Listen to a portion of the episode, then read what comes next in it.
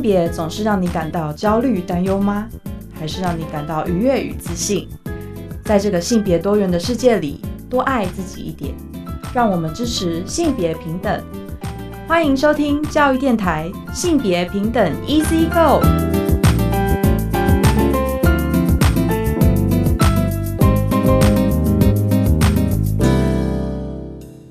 大家午安，欢迎收听教育电台性别平等 Easy Go。我是文龙，不知道这礼拜大家过得好吗？今天呢，节目内容哦，我觉得非常的有趣哦。今天其实要跟大家介绍的是一本绘本《我爸爸有小鸡鸡》哦。听到呃这个绘本的呃名称哦，大家应该会有一些想法。高兴我们邀请到了不会教小孩行动联盟的发起人李玉华，玉华来跟我们分享这一本绘本。而今天的性别大八卦，想跟大家聊聊，就是校园性侵害哦。其实三年前，人本基金会有召开，就是狼师横行校园二十年，隐匿者岂能无罪的记者会。而呢，最近呢，就是范云立委又跟呃人本基金会呢，还有立金基金会呢，针对呃这个校园狼师哦的议题来开记者会。我们先进行性别大八卦。别大八卦，今天新闻大八卦想跟大家来分享哦，就是狼师狼师啊，我觉得这个呃，我们经常在谈这个校园性骚扰、性侵害的案件哦。那么三年前呢，呃，人本基金会呢，他们召开了“狼师横行二十年”哦的这个记者会哦，然后揭发就是呃，台南某国小的资深优良教师哦，注意是优良教师哦。张博胜呢性侵害、性骚扰两校的女学生，一共是二十六人。那么之后呢，陆续有幸存者呢出面举发这个他的犯行，学校共通报呢有四十余人。而呢在七月七号，今年七月七号呢，立委范宇呢跟人本教育基金会呢共同主办了，就是主要是针对师对生的性侵的记者会哦。那么在记者会当中呢，也有就是二十多年前读国小时长期受到老师性侵害的受害人，勇敢站出来这个控诉老师的恶行。其实这个人本他们的诉求，如果就法治层面来讲呢，他们认为说呢，教育部应该在这个校园性侵害、性骚扰或者是性霸凌准则呢，制定师对生性平案件一律扩大跳槽。那这个对象包括转学生，还有就是毕业生。那另外就是说，因为亲属或是监护、教养、教育、训练、救济，或是医疗、公务、业务，或是其他呃相类的关系哦，那么受自己的监督啊、辅助或照顾之人呢，利用这个权势或者机会呢为性交者，那目前的刑度较轻。所以呢，人本认为说呢，应该是利用这个权势性侵，比一般性侵呢，其实是更可恶，而让这个受害人失去了对人的信任哦。但是呢，但是他们的罪行不应该比一般的性侵害还要轻哦。那么第三个，我觉得非常重要，就是追诉期哦。那如果是对儿童的性侵的追诉期呢，应该从这个成年日开始起算。为什么呢？因为其实很多学童在这个年幼受害的时候没办法诉说，也没办法从事这个行使权利。等到年长之后有能力呢，面对这创伤之后呢，想要提告，但是已经过了这个追诉期。那范云立伟他也呃在这个记者会上呢也说呢，就是应该要修正。刑法将这个权势性交未满十四岁者呢加重刑期，所有这个是对生就老师对学生的性侵的猥亵案呢，除了符合刑法二二一条的强制性交罪之外呢，也有可能是符合刑法二二八条权势性交罪。但是呢，二二八条的权势性交罪呢，并没有对这个未满十四岁之男女犯罪这个罪行的加重呃刑度的条款哦。那么实实际上呢，像有很多的老师对国小学生的性侵案呢，就算是没有使用这个强暴、胁迫恐吓等的强制方法呢，但是呢，学生有时候是迫于权势，所以根本。就没有自主空间哦，已经形成了强制性交。好这是今天开始跟大家分享的性别大八卦稍后回来性别慢慢聊。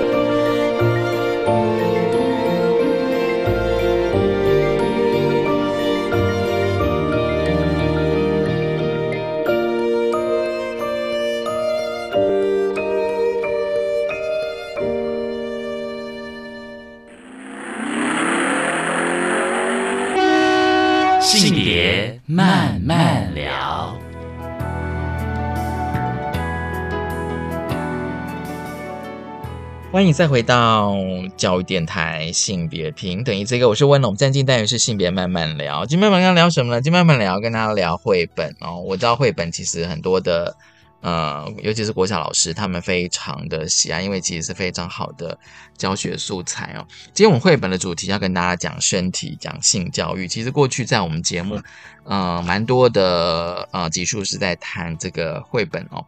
身体。身体跟性教育，而今天这个绘本的书名哦，其实还蛮，我觉得大家应该可以很多的想法哦。就我爸爸有小鸡鸡，其实你看到这个绘本的名字都知道说啊，又要讲身体跟性教育哦。那我觉得这个主题其实是唱起来是非常非常重要。高兴今天我们邀请到来宾是不会教小孩行动联盟的发起人之一，也是成员哦，李玉华。玉玉华你好，Hello，Hello，文龙，还有大家好。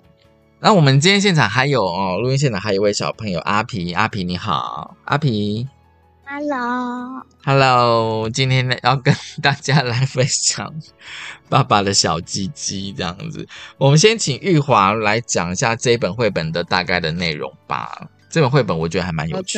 嗯。对，非常有趣。就是我们那时候拿到水滴文化的这一本《我爸爸有小鸡鸡》的时候，我们不会教小孩行动联盟的五个成员就有了呃非常多的讨论，在讨论说，因为我们从以前到现在都会很希望可以帮所有的性器官做证明，然后这一本的书名其实就会引起我们五个人就开始讨论说。我们是在书名上面就应该要跟大家说它的那个正确的医学的名称，而不是用小鸡鸡这样子代称，还是说，其实他这个故事是在说有一个呃学校里头的老师，然后再跟孩子们上一堂课，然后这堂课就出现了有小朋友在讲说，哦，我爸爸有小鸡鸡这样子的对话，然后老师就回答他说，我爸爸也有啊，然后全班就开始。沉默啊，进入尴尬的气氛，然后开始又有同学就此起彼落的在讲说：“哎，我爸爸也是，我爸爸也是。”每个人就开始发现说，好像讲这件事情是是可以自在的，所以大家就开始讨讨论说：“哦，原来你爸爸也有小鸡鸡，每个人爸爸都有都有小鸡鸡这样子。”对，然后老师就说。对，其实每个人的爸爸都会有小鸡鸡，或有的人叫他小弟弟，但正式的名称是阴茎。然后就开始了很多嗯反反复复啊，有细致的讨论啊，或是在讨论说性器官到底长什么样子啊，每一个人是不是有长短粗细，然后有小朋友他没有自己的弟弟妹妹，然后弟弟的就是什么迷你宝宝鸡鸡，然后有的那个爷爷爷爷就是老爷爷阴茎，像这样子的。非常有趣的对话，然后这个老师让我们觉得说，哦，原来他是一个很开放，在跟孩子聊这件事情，不会因为说我现在正在一个课堂上，然后你可能突然冒出一句，呃，老师可能没有心理准备要讨论的话题，然后他就会去禁止他，或者是希望大家都不要再接下来这个话题，反而这个老师就会开始很敞开心胸的跟所有人讨论各式各样的。不管是问题啊，或是其中也有出现有小朋友有开玩笑啊，或是呃发音不正确，比如说女生是会有阴部，然后有小朋友他可能发音没有很 准确，他说哦阴部，或是嗯他们会说那这样阴茎或阴部到底会是什么颜色？是不是有蓝色小精灵的，就是蓝色，或是叫蓝色小玲玲、蓝色小英英这些很童趣的对话。其实我自己是看了哈，我其实是因为他的故事的场景是发生在国小的教室哦，大家知道国小的教室只是说没有特别讲是几年级，国小的教室哦哦，然后呢，就是我有时候在想说，哎，这一堂课其实还蛮特别的，因为通常就是学生如果突然讲说我爸爸有小鸡鸡这样的时候，我觉得一一般好像在台湾的教室好像。我觉得应该可能会停顿个几秒吧，这样子哦。但是我 对啊，凝结，嗯，可能会有点，也许老师可能会觉得有点尴尬。但是我觉得那就考验老师们的那个什么智能吧，教学的方式哦。那我发现这个老师其实他的引导方式，我觉得其实是呃是可以当做一个非常好的一个范例，这样子。他他他并没有说因为小朋友就是好像提出一个呃跟性器官有关的问题，或者是讲说我爸有小鸡鸡这样，然后就觉得好像接下来不知道该怎么办，你知道吗？然后但是我觉得他蛮特别，是说他就直接跟他的学生就开始讨论这个主题，很厉害的引导，对对，就开始讨论这个主题哦。然后重点是说，他就直接讲“阴茎”这个字眼，你知道吗？嗯，对，所以我所以我不知道说，我不知道 你华你自己的想法是怎么样，因为这个通常我觉得，其实我不知道你自己看绘本的时候，有时候会不会说，哎，绘本里面的故事的情境跟台湾实际的情境，你我不知道你会不会做一个比较这样。嗯嗯，通常通常是会耶，因为这个是一个翻译绘本，然后我们在看绘本的时候，其实常常会看国外的绘本，比如说这个是如果没有记错的话，是荷兰跟比利时的性对对他们的那个性教育组织，然后有些其他国家可能也会有类似的绘本，可是可能就会因为不同的国家文化，就会呈现出国内的比较像是要我要教你一个东西，然后就重复的一直在教化你。可是像这一本给我们的感觉，就是他其实没有一开始就否定孩子，他可能。在他的家庭环境或者是他的学习环境，曾经听到了什么东西，他不会先去否定小孩说这是错的，那是对的，然后会有很开放性的讨论，然后最后每一个人都有自己发表的权利，每个人也有自己自身经验的分享，然后最后还是会有一点点，就是我们可能要注意一些呃呃卫生、健康或者是比较切身关系的那个部分的议题，但是如果嗯。对于我们就是一直在强调说，不管在什么时刻、什么情境，都要证明，就是你一定要说什么，一定不能做什么，这样子的政治正确的想法，其实有打开一个眼界，就是我们对于孩子可能对这个世界的认识或好奇心，他可能都会一开始都需要被接纳，接纳之后，他才会敞开心胸跟你谈所有他的不管是。呃，看见啊，听见啊，经验，或者是甚至他可能会把自己的烦恼或需要你帮助他的地方都会讲出来。这个其实是我们想要跟孩子建立的关系。嗯，你觉得就是说，就是不管是家长或老师，就是不要回避谈这个主题。就是说，如果当当小朋友他讲了，比如说像这个绘本，他第一句就是“我爸爸有小鸡鸡”这样。对对对对，就是这样子。那我觉得，对啊对啊，那。有时候我也觉得说，好像就是小朋友那个突如其来的，就是说很突然的一个问句，而且这一个他的问题是跟身体跟性有关的时候，对。对。那我其实之前有访问过一些国小老师啦，他们说，其实他们觉得，嗯、他们觉得说，如果现在当下小朋友的的问题是跟上课主题无关，但是他觉得是一个机会教育，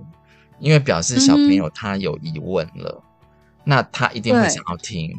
所以他可能会多花个几分钟，稍微讲一下这样子。但每个老师他的教学方法跟态度会有差异。但是我觉得他这本绘本，我觉得他提供了一个非常好的一个范例啦，真的。那我其实有情境模拟真的很不错。对啊，因为我一直觉得说，就是说当下那个老师他怎么去引导这件事情，我觉得是非常的重要。因为我觉得好像每个小朋友。都会对于，比如说对身体跟性，一定，我觉得即便他是只有五岁六岁，他一定还是会有一些自己的想法。对，对，是这样子。那小朋友怎么去讲阴茎跟阴部哦？那当然，这绘本里面讲说，男生叫阴茎哦，那女生就是叫做阴部这样子哦。对，嗯，其实我不知道你平常都跟你小朋友怎么讲。我们因为其实家长有很多光谱，老师也很多光谱，然后我们家是从小很希望是以就是多元性别或者是不分性别，或甚至是无性别的方式在进行，但很难，因为我们大环境都还是有各种不同的因素在。我跟他们从小就是用整，就是比如说，嗯。女孩就我跟她说你的外阴部啊，或是你的嗯嗯嗯阴道啊，怎么样怎么样，然后跟另外一个性别的那个孩子就会说你的阴茎啊，你回家，因为他曾经有那个性器官有发炎过，尿道发炎，然后就会说你回家我帮你洗澡的时候，你要把那个包皮掀开，我要帮你洗，就是证明 用正确的名称。所以我觉得很奇妙，是我另外一个。小男生的那个孩子，他去了幼儿园以后，有一天突然回来，就跟我们大家讲说，嗯、小鸡鸡怎么样？你有记得那时候他讲什么吗？我不记得，可是我记得另外一件事，另外一件事是跟小鸡鸡有关吗？你说说。就是他们就说，因为那个刘后人是习惯坐马桶上厕所，可是现在不一样，他习惯用站着。但是以前坐着的时候，他在学校想要去坐着上厕所，可是他们那边女同学跟老师都跟他讲说，男生应该要站着小便。然后呢，他在那边他就尿裤子。哦，我我的小朋友阿皮在讲的事情是，就是我的小朋友他有去过两个不同的幼儿园所，嗯嗯嗯，然后一个幼儿园所就会比较开放，所以他在那个开放的幼儿园所跟朋友之间在玩，朋友可能就会说你的小鸡鸡如何如何，啊对，然后他回到家以后，我就会有一点点惊讶，说，哎，我们不是一直都讲阴茎吗？我们都用正名，然后他就觉得讲小鸡鸡很可爱，然后我们就有一番讨论，就是。呃，会开玩笑跟他讲说，鸡其实是恐龙的那个远亲，所以你的意思是说你的是小恐龙吗？然后我们就会觉得开玩笑很好笑，然后他就开始想说，原来他跟朋友是朋友讲什么，他就会跟人讲什么，因为他们是朋友关系，然后为了要跟朋友一样，如果他跟他的朋友讲说不对，我妈妈说要讲阴茎，不可以讲小鸡鸡，嗯这样就嗯失去了那个朋友的连接。嗯，然后刚刚阿姨讲的另外一件事情是他之前有遇到一个园所，然后那个园所就会说，因为你是阴茎，你一定要站着用小便斗，然后是女生是用坐着用，对对对对，所以他们才可以用马桶。他那时候就很不解，就觉得他坚持一定要像在家里一样，就是坐着上厕所，不管上他是阴茎还是、嗯对。然后那时候他就因因为很坚持，就尿裤子，然后他就会很挫折。就是这其实就很显见，就是如果我们的教学教法如果是坚持一定要按照我们的规定，就是你是阴茎，你用小便斗，然后你是呃坐着上厕所尿道，因为没有阴茎，不需要站着上厕所，也不方便站着上厕所，你才可以用马桶，这样就会造成孩子的反弹。所以这一本我爸爸有小鸡鸡，其实也给很多大人一个反思，就是。我们如果一开始就是把所有他们的想法都含纳进来，慢慢慢慢才有可能做来来回回的讨论，才知道说为什么背后的原因是什么，然后才可以告诉他说：“哦，你可能在家里头都是坐着上厕所，或者你在家里头都是呃如何如何，但到了园所可能会有一些调整，他才可以慢慢接受，而不会觉得自己被否定，然后觉得很挫折。所以我觉得这本绘本的确是开了非常多大人的脑洞，就是嗯，哎，脑洞这样讲法是对的吗？嗯，就是我们到底要怎么样跟孩孩子做开放民主式的对话？是是，其实刚刚那个什么，刚刚玉华跟阿皮，啊我对啊，那其实我刚才有想到，你们其实有提供两个部分，一个是名称，有时候就是说小朋友在家里是 OK 的，比如说我们家都是讲阴茎、阴部，或者是刚刚你讲，反正就是器官的名称。可是也许你到幼嗯稚园或到小学的时候，发现说，哎、同学都不是这样讲，或者老师甚至也不是这样讲的时候，反而对小朋友来讲会有个认知上的误差，这样，然后他就不知道到底是对爸妈讲比较对，还是老师讲的。可是我觉得就要回到说，就像是这个绘本里面讲，就是说，那就像说，那老师为什么要？为什么不教他就是什么？他的器官叫什么名字？他就什么？比如说头啊、手啊、脚，我们都这样称，对不对？都这样称呼，好像嗯没什么问题。对，那因为我其实有时候就是说，大大家好像都会性器官都会用很多的代名词，什么这个那个这个那个，然后最后大家讲那到底是哪一个这样子？对，这个是一个这样子嘛？对，那你就直接讲阴茎就是阴茎，而且我觉得你从小如果教他讲阴茎或阴部的话，他自然就知道那个部位到底在哪里。然后我觉得应该会比较。会比较诚恳的去面对自己的身体吧，然后再来是讲上厕所，因为我发现这个绘本里面也有两页是关于上厕所，但是阿比刚刚讲的那个经验，我觉得又更进一步啦，就是男生做的小便。那万一如果要是男生遇到没有小便斗怎么办？只有马桶呢？其实这个状况也非常多啊，因为像有些餐厅，它真的它真正的只有提供马桶这样子哦。然后这个坐着小便，其实我知道大家讨论的非常多。其实有时候我真的蛮想进 幼儿园跟小学的老师，因为我知道那个呃小一哈，小一上的第一天，有些老师会去教小朋友去认识学校的厕所，会去教小朋友怎么去上厕所。我知道有些就是小一。小一上就是就是小朋友第一天入学的时候，那有时候我也想说，那可不可以教男生怎么做的小便这件事情？我觉得后来也发发现说这是非常重要的，就是 这样子啊，就是有马桶你不要把它弄脏这样子。对，而且因为在家里大家都是马桶居多嘛，对对，家里很少有人会装小便斗。那也许越我知道有越来越多的家长会教小男孩坐着小便。据我了解，对，那当然是因为对，当然是因为清洁干净啦。因为打扫，爸妈在打扫，你那乱七八糟，爸妈可能也觉得很烦，就是说，那你就坐着小便这样子。那我会觉得说，好像到学校去，好像也应该教这件事情。对，那等他他长大之后，他自然就不觉得说，哎，男生做了小便很奇怪这样子。嗯，对啊，很妙。对，刚刚你讲那个我。我觉得其实是蛮典型的例子，所以他就是没办法，就是好像家里跟学校教的，让他好像觉得有有差距这样子，很棒的。对，其实阿皮自己上学校的时候也遇到一个转换，就是。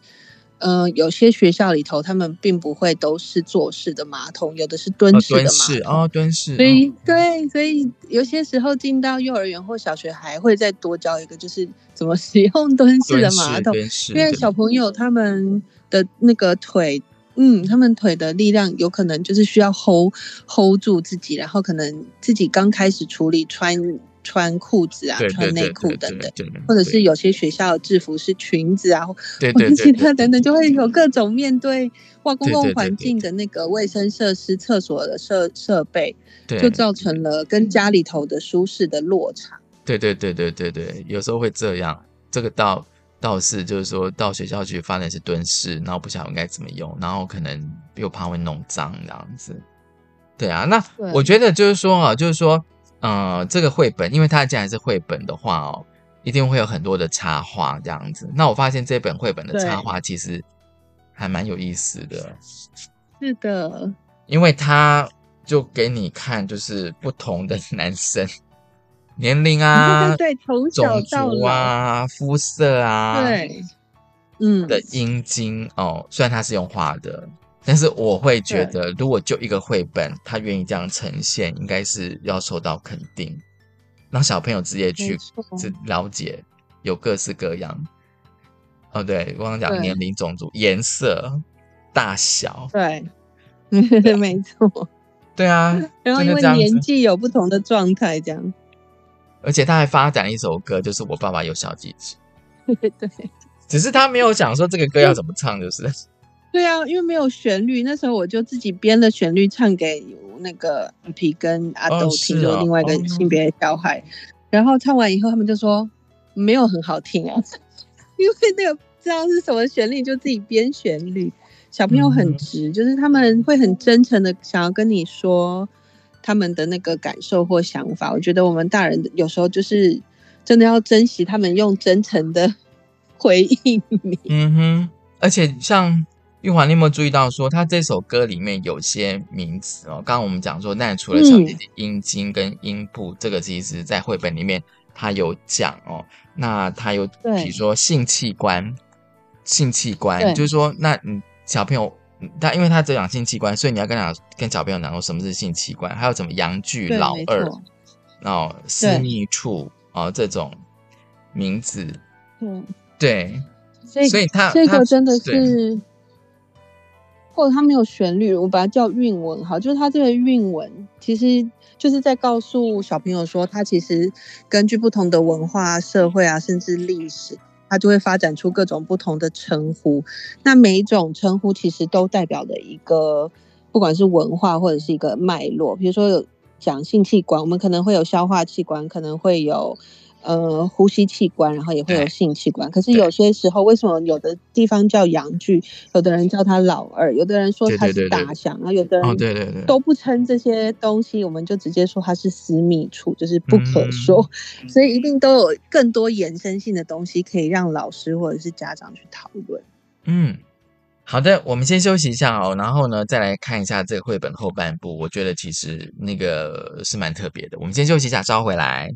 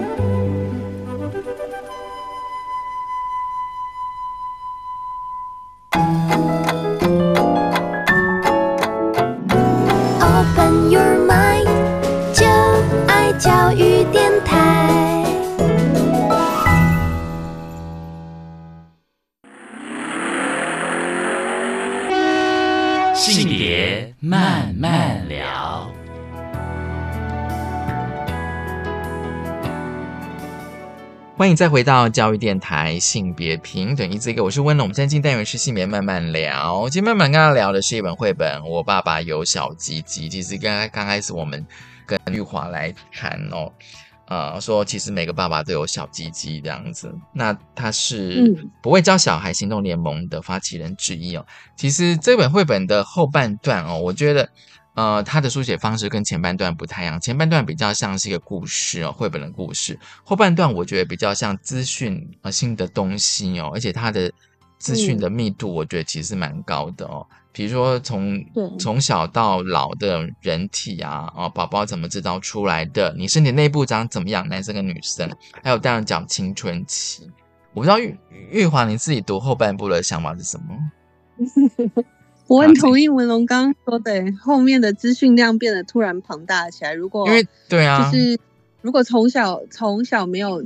呃常常在讲类似像这样子的话题，可能一下子孩子就会哇好多各种不一样的专有名词，然后很多是专业知识。大人有可能自己都会觉得天哪，我要解释好多东西。然后对虽然他这边画的很清楚，然后也写的很清楚，那些比如说小 baby 是怎么样出现的那个过程，但是对于我们这一代，好像还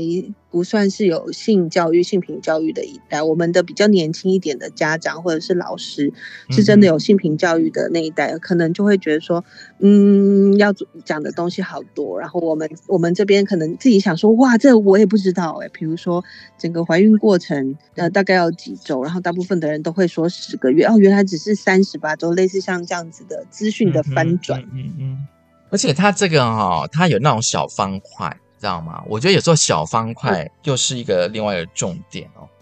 他就说，嗯你知道吗？阴阴唇是阴呃与阴道是不同的东西，然后阴道就在嗯阴唇后面，接近身体内部，阴唇与阴道都是阴部的一部分。那首先，我觉得光他这个这一段文字，你就要跟小朋友讲什么是阴唇，什么是阴道，对，你知道吗？没错。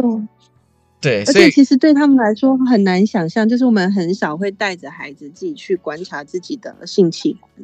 虽然说性器官就是外外阴部会比较显而易见，我们可能不会带着他们去，就是真的去把它翻开来啊，或者拿镜子去看。可是到了呃一段时间，比如说我们家的孩子大概三四岁的时候，他就会开始好奇，想要探索。这个时候其实。嗯、就可以让他们把头探下去，或者是拿镜子让他们看看自己的性器官。嗯嗯嗯然后会有一些，我们家是会有一些道具，就是我们不小萌的五个人家里头都有一些道具，比如说子宫的剖面，哦我们就可以再更深入的，对，你说是模型之类的吗？像模型可是，一般的、一般的家长可能不太会，可能就要找一些网络上的东西。这一本里头，他就会直接秀出来说我的身体内部长什么样子，这样在讲这些比较专业性的东西，有图，而且是嗯、呃不是过于写真，它是趋近真实，但是是绘画的，画对，的很它是清楚画的图，对对，对孩子孩子可能会比较容易接受。嗯嗯嗯，而且我觉得他这边哦，就像刚刚我讲的，就是说我的身体内部长怎么样子哦，就是说他其实他有提到像双性人，哦、对，这样子的概念哦，然后性别嗯感受、性别表现，哦，就是说对。他他可能就是一句话带过，但是可能就是说他那个名名词，你就感觉上要特别的拿出来跟小朋友稍微解释一下，这样子。对哦，因为他像是你说，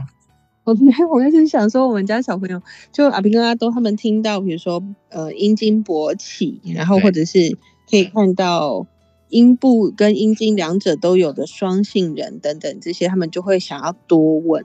嗯哼，然后我嗯可能就可以多分享一下，嗯、他们想要知道的部分，或者是类似故事啊或案例。嗯哼，所以变成说家长本身也要充实自己 这方面的或者是知识。善用搜寻引擎。OK，善用搜寻引擎也也是可以这样的，因为因为你知道为什么？因为我看到他后半部这些东西的时候，我其实是觉得哇，他这个绘本他并不是只是在讲那个，比如说身体跟性器官，因为前面的感觉你就会觉得说是一个教室的一个氛围哦，上课的氛围，而且那个老师蛮会。呃，去做那个班级经营，这样子，他知道小朋友对这其实都充满了好奇，这样子，那他试图慢慢去引导小朋友怎么开始认识自己的身体，还有那个器官、那个证明、那个名称到底怎么讲。然后呢，他在是后面的话，我刚刚讲说他会提到双性人这件事情。那其实我知道，就是说，即便是现在的国小班级的话，通常通常大概还是以生理的男或女居多，就是那个教学内容嗯。居、居居多嘛，对不对？那除非对这个老师特别有心，他想要的多一点，多一点让小朋友认识这样子，对。对是这样的。嗯有可能也会是就是呃，教学现场会有一些时间的限制。如果我们真的是用开放式讨论的话，其实我们的课程的那个时间好像会进度是不是？课程的时间会比较对，有时候会有进度，有时候课程的时间其实会拉长，因为这个问题，我就觉得背后又有另外一个问题，就是说，哎，那这样我们的教科书它里面都是什么内容？对不对？就是我们嗯的教科对书的内容到底包含了哪些？这样子，对那，学如果我生为什么们的教材的，对啊，教材的那个多元性、广度、深度增加的话，它同样就会在它的课程的进度里头要包含这些东西，就变成不是老师自己有心才去延伸，可是却又时间不足，想要开放性讨论又时间不足这样。可是蛮有趣的哦。那个有些小学老师他们跟我分享说，就是说有时候你你讲课外的小朋友反而会比较想要嗯听。对对对对对，比如说，哎，我们现在比如说刚刚我们讲说双性人，搞不好小朋友，哎，这什么是双性人？这样就是说，嗯，课本没有讲这些这样子，可是呢，嗯，反而是课外的，就是说课本以外的小朋友可能会充满了好奇，想要多去了解这样子。那他这边，比如说我刚刚讲说性别感受跟性别表现，因为光是这个的话，我们就可以谈很多了。对，性别感受跟性别表现，对啊，因为 像我们会比较跟孩子讲说，嗯，比如说他的性倾向是什么，他的性别是认同是什么，表现出来的气质是什么。因为像我们家自己就有一点，我比较阳刚气质，可是他们的爸爸比较阴柔气质，像这些。呃，有时候我们走在路上的时候，孩子们也会特别去观察，说跟他们遇到的朋友啊，或者是嗯比如买东西时候遇到的店员，他就会说：“我也想要知道说他到底是男生还是女生，我们就会有一番讨论，因为他们可以开始不只是二元的想说他就是男，他就是女，是，然后光光只是因为比如说他是短发，所以他是女，然后他是长发，他是女，他会因为他的一些举动、说话等等去发现说哦，原来他的气质有可能，然后就会有一些思索。我觉得像这样子的，会有这样子的思索，就已经是非常难得的一件事情。嗯，嗯就是在爸妈的调教之下，小朋友已经有多元性别的概念这样。然后你知道为什么吗？因为什么？因为刚刚我有讲说，他这绘本后面有那个你知道吗？那个小方块有没有？我觉得那个方块对虽然可能只有，也许可能只有一两句、两三句话，可是我觉得它其实那感觉上又可以是一个写成另外一个一本绘本。他说，你的性器官不能决定你的感觉、性别感受。也不能决定你如何展现自己，就是性别表现。例如，你可能身为女生，但觉得自己是男生。嗯，对，我觉得这个这一个一个你知道吗？其实好像都还可以发展出许多的教案。如果是在教学现场的话，对啊，对啊，如果是在家庭或者是就是呃亲子照顾者在对自己的照顾的孩子，可能就会有很多很多很有趣的对话，而且不一定是发生在你在读绘本的时候，有时候真的在生活当中一些情境，可能就可以拉出来讨论。嗯。所以说，那你平常你以为也会跟小朋友谈这些了？的确，因为我们就是要提到不会教小孩行动联盟的前身，因为我们嗯、呃这几个这五个人都是做性别相关的。比如说，我曾经是性别自学，所有的家长一起在自学，所以性别议题各种各样的性别议题嗯嗯对我嗯嗯来说都是我们很希望，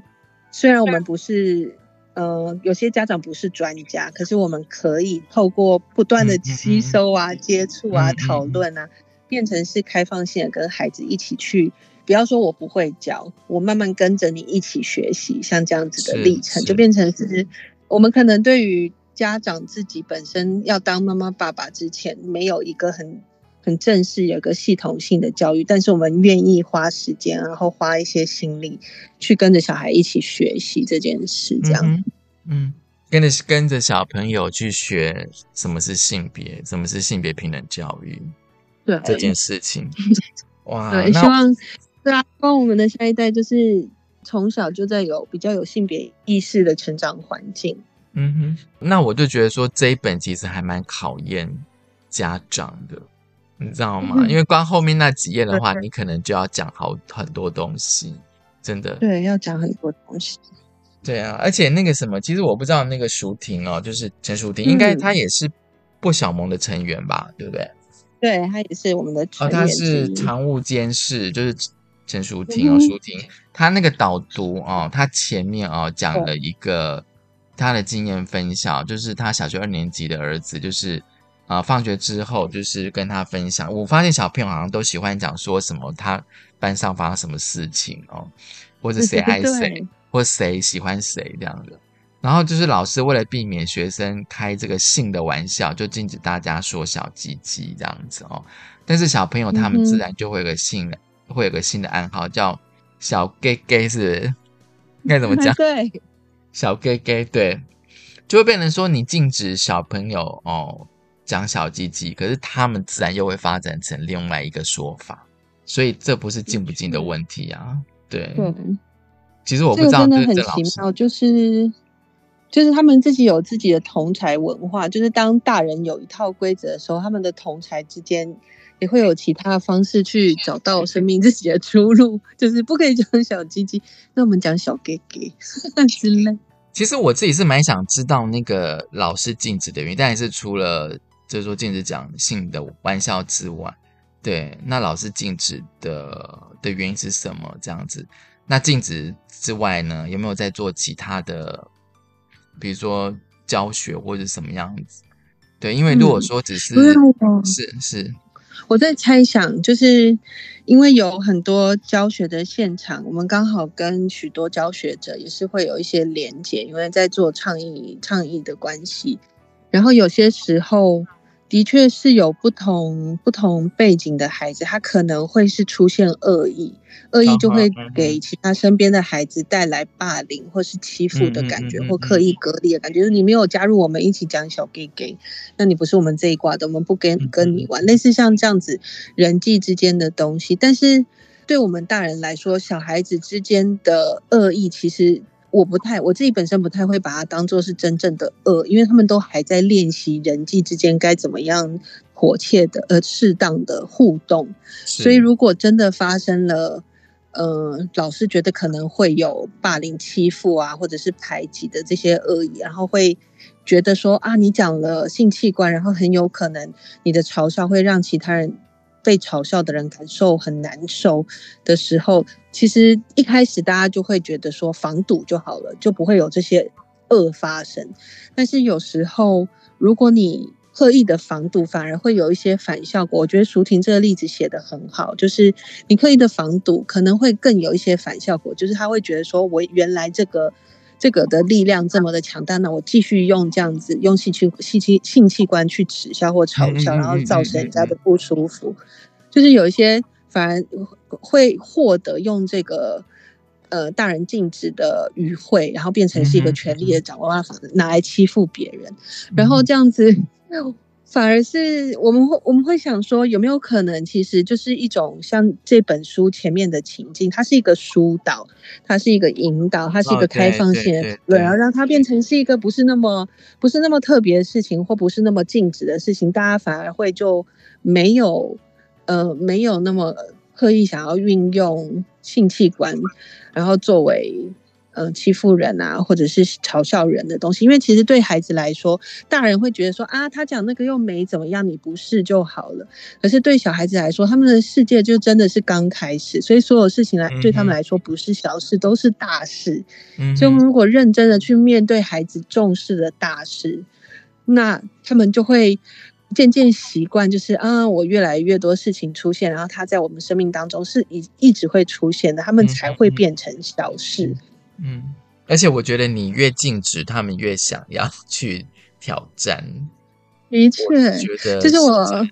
我讲，我讲我另外一个阿斗，就是另外一个孩子，他一开始在讲小小鸡鸡的时候，会有一点点说：“哎，我们家不是都在讲阴茎吗？”然后就开始跟他有一些讨论。如果我一开始就跟他防堵说：“你不可以讲小鸡鸡，我们家就只能讲阴茎。”像这样子规定的话，他反而会觉得说：“可是我是。”因为孩那个孩子是个搞笑型的人，他他们在同学之间讲小鸡鸡，或者是呃，我后来跟他聊天说，那不然你跟他们讲说我的是小恐龙，因为他很喜欢恐龙，然后恐龙跟后来的鸟类或者是鸡鸭等等是近亲，这些这些他很有兴趣的讨论，他就会知道说你在跟他表达的是什么。那他跟朋友之间那种我们是 body body 的那种搞笑。就会那时候很好笑，渐渐后来的几个礼拜就没有再出现这样搞笑，因为他们就移到另外其他的笑话去了。嗯哼，就变成说它变成是一个日常的过程。嗯嗯嗯嗯嗯，日常的过程，我觉得这句话非常的棒，这样子。对啊对啊对啊，因为其实不管怎么样的器官，或者是不管怎么样的。性别的气质等等，都是每一个人那个个体的日常。如果我们刻意的把每个个体的呃正常当做是我的异常，或是一个族群认认为这是异常，我觉得会很不太公平啊。就是因为每个人都有自己的独特性，包括每个人的性器官都长得不一样，这样是是。好，我们先休息一下，稍后回来。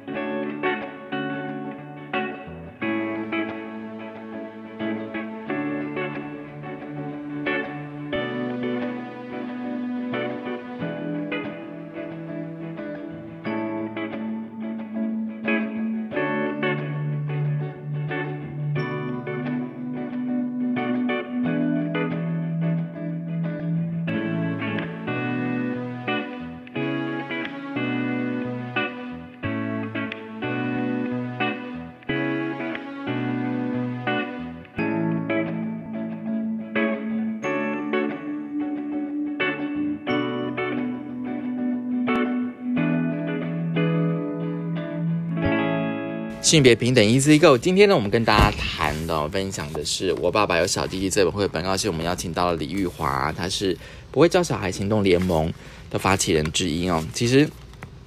我知道，就是你们呃不会教小孩行动联盟。其实我当初听到你们联盟的名称，还真的蛮想知道你们为什么要这样子取名字，这样。对对对，我想你们应该有很多的想法。你们有没有什么未来的计划？有有，应该很多吧？其实会叫，对，有点多，想做的事情非常多，因为会觉得，呃，这个这个社会真的蛮需要，已经进展到一个程度需要。就是本来想说，先讲一下不会 叫小孩行动联盟它的名字，因为我们常常当家长的都会被很多人说，你到底会不会教小孩呀、嗯嗯 然后就会觉得说，嗯，这个这个是常常会被贴的标签，然后常常会被污名，就是各式各样的家长都会被污名，说你不会教小孩，感觉就是一个这个标签贴上去以后，你就低一阶的那种感觉。嗯那我们将来其实，因为我们是有五个不同的成员，有不同那个工作的面向，像我们的理事长陈怡，他就是在政策的面向会做努力。像雅纯，他长期就都是性教育、性别平等的工作者。淑婷，她是呃，她自己很谦虚说不是作家，但是她真的就是像孩子啊，或者是性别议题的作家。然后另外还有呃，凡妮莎，她是女性的那个生理用品的企业家。那我这边可能就是类似就是家长社群这边，然后对所有性别相关的议题的一个分享啊、集结啊等等。那我们将来其实很想做的事情，是我们前阵子有发了一个懒人包，这懒人包还蛮受欢迎，就是怎么样跟孩子谈他们的身体自主权。嗯，是，对，嗯，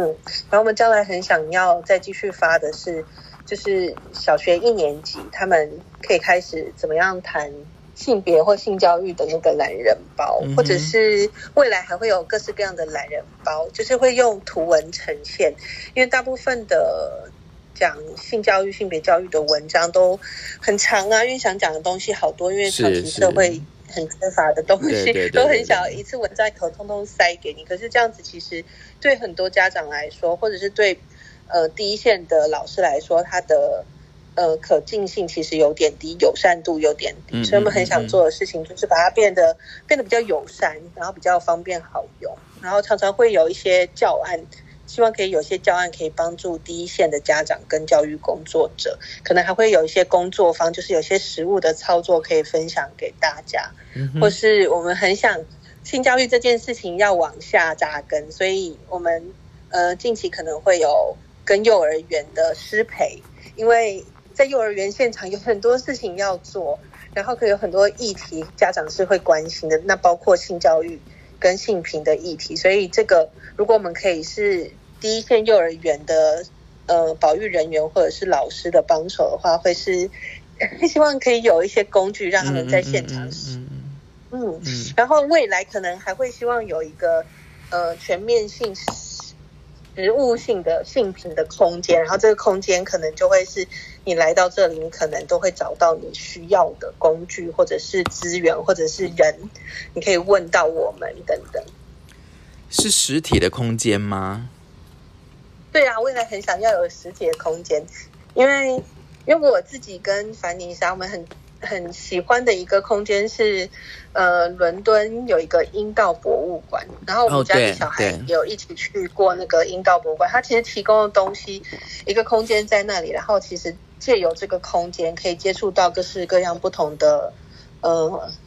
客客人这样讲很奇怪哦，就是来的人，然后他们可以借由这个空间再延伸，比如说参加工作坊啊，或者是拿到嗯。比如说绘本啊、书籍呀、嗯图文的资源啊等等，所以嗯。很希望台湾也可以有这样子的全面性的性平的空间，可以让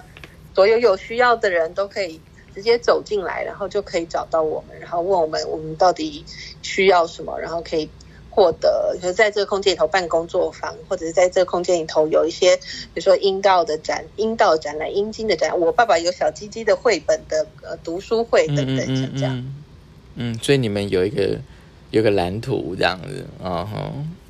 对，一直有个蓝图，然后希望我们这五个人的那个工作效率还蛮高的，可以集结在一起，把这些事情都变成是可实行、成真、美梦成真。我也觉得你们五个其实很有行动力，这样子。对，哎，那最后 最后阿皮要不要讲讲话呢？阿皮你还在吗？还在。那你有没有读《我爸爸有小鸡鸡》这本绘本？有。那你的想法是什么？嗯，我的想法就是，就是如果他能再加上一些些注音的话，嗯，注音好。因为我是现在看得懂比较多字，还没学的。但是如果有的小朋友跟我不一样，现在还看不懂其他没学过的字，那他就可能需要看注音。嗯，我觉得可以加注。这是你的建议，很好。其实有时候我也会特别注意这个绘本有没有注音，然后会特别看一下，所以他没有什么几岁以上是读。不过他好像没有没有写说要几岁以上。对，所以他觉得应该不用限制。他有很多资讯，可能还是需要呃大人带着一起，所以他可能想说注音提供了，孩子自己读还是会跑来问。嗯哼嗯嗯，那就比较适合亲子共读。嗯哼，亲子共读。嗯哼，有可能可以在有一些些比较刚刚长大的比较像故事的那个的时候，可以当睡前故事讲一讲。嗯，然后呢后半段。早上的时候，如果有空，可以一起来讲讲，一起读一读。阿皮让我想到一件事情，因为我们以前的睡前的故事都是那种比较像童话故事，所以以后睡前故事我们就要来讲性教育这样子。一华，你有听到这样子？可是我不知道这样可不可以睡得着？这样对。对，越讲越清醒，因为越来越多那个知识要一直问，一直问。不过我觉得也提供一个方向了，一个想法，就是说睡前故事也许可以谈一些别的，这样可以谈一些可能小朋友对小朋友比较有启发性这样子。今天真的很高兴哦，就是玉华跟阿皮来跟我们分享这一本，就是我爸爸有小鸡鸡哦。就像刚我前面讲，就是说，其实你光是先看到这个绘本的名称，你应该有开始会有一些想法哦。那我也觉得很高兴，就是说，现在台湾的中文绘本有越来越多跟身体跟性交有关。谢谢玉华还有阿皮，谢谢你们，谢谢文龙，谢谢，谢谢大家收听今天的性别平等一字一个，拜拜。